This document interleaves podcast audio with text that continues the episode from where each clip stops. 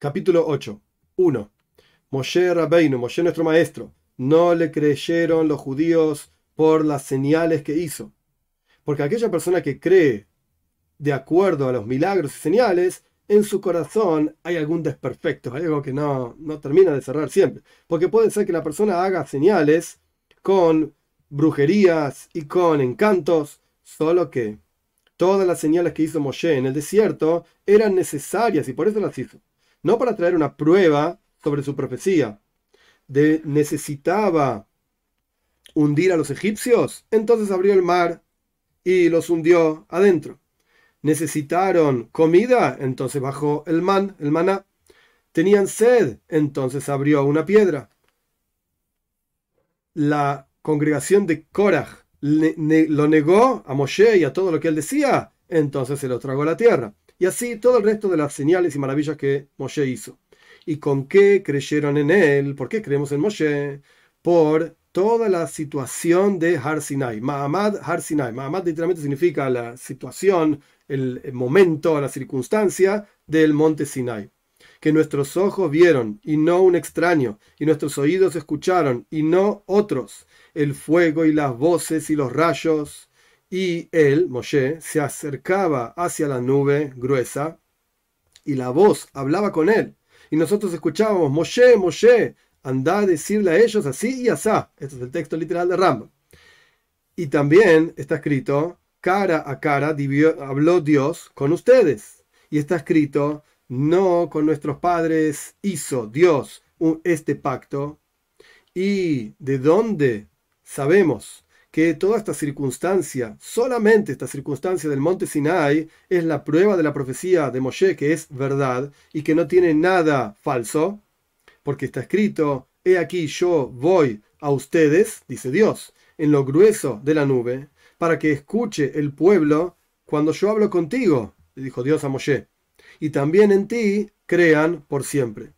Surge entonces que antes de esta cuestión, antes de la entrega de la Torá, toda la circunstancia del monte Sinai, no creyeron en Moshe con una fe que se sostenga por siempre, sino que una fe que tenía atrás de esa fe alguna imaginación y pensamiento, o sea, no era una fe plena. 2. Surge entonces que aquellos a quienes fue enviado Moshe, ellos son los testigos de que su profecía es verdad y no necesita hacer para ellos ningún otro milagro, porque ellos y él son uno en esto, es decir, están juntos en esto, como dos testigos que vieron una cosa juntos, porque cada uno de ellos es testigo de su prójimo, de que está el prójimo diciendo la verdad, y ninguno de ellos necesita traer una prueba para su prójimo.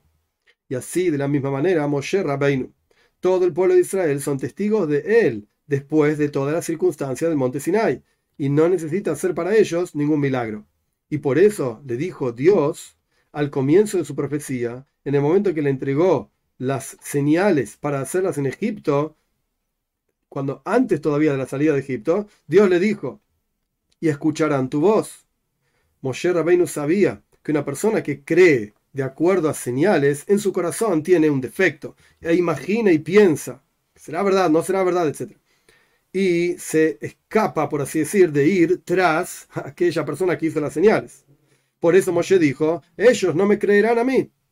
Al punto tal que Dios le informó que estas señales no son sino para que hasta que salgan de Egipto. Y después de que salgan y se paren sobre el monte este, o sea, el monte Sinai, se va a retirar esa imaginación que ellos, que ellos piensan tras de ti, esos pensamientos de debe ser falso lo que dice Moshe. Porque yo te doy a ti, dice Dios, aquí una señal que van a saber que yo te envié realmente desde el comienzo y no va a quedar en sus corazones ningún tipo de imaginación ni duda. Y esto es lo que dice el versículo, y esto será para ti una señal que yo te envié. Cuando salga el pueblo de Egipto, servirán al Señor sobre este monte. Surge entonces que todo profeta que se levante después de Moshe Rabbeinu nosotros no le creemos porque hizo milagros solamente o porque haga milagros solamente, para que digamos que si va a hacer un milagro le vamos a escuchar a todo lo que diga, sino que por la mitzvah, por el precepto que nos mandó Moshe en la Torá y dijo que si da una señal a él hay que escucharlo, a este profeta hay que escucharlo, por eso le creemos. Como nos mandó fijar, legislar una cuestión de acuerdo a dos testigos, a pesar de que nosotros no sabemos si esos testigos son verdaderos o mentirosos. De la misma manera es una mitzvah, es un precepto escuchar de este profeta, a pesar de que nosotros no sabemos si la señal que hace es verdadera o la hizo con brujerías y otro tipo de cosas y encantos. 3. Por lo tanto, si se levanta un profeta y hace señales y maravillas muy grandes y pide negar la profecía de Moshe Rabbeinu, no lo vamos a escuchar. Y nosotros sabemos claramente que esas señales fueron hechas con brujería y con tipo de, todo, tipo de encantos. Porque la profecía de Moshe Rabbeinu no fue, no es a partir de milagros, para que nosotros comparemos estos milagros con aquellos milagros, sino que nuestros ojos la vieron, la profecía de Moshe, y nuestros oídos la escucharon, tal y cual él la escuchó, las palabras de Dios. ¿A qué se parece esta cuestión? A testigos que testifican una persona sobre algo que esa persona vio con sus propios ojos. Y dicen los testigos que él no lo vio. Por supuesto que no lo va a escuchar, sino que él sabe con seguridad que son testigos falsos, y él mismo lo vio esto.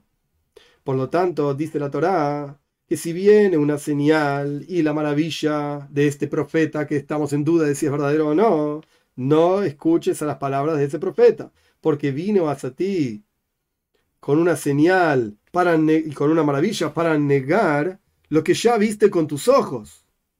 Y por cuanto nosotros no creemos en la señal, sino porque Moshe nos mandó a creer en esta señal, ¿cómo vamos a aceptar una señal de este que viene a negar la profecía de Moshe que la vimos y la escuchamos?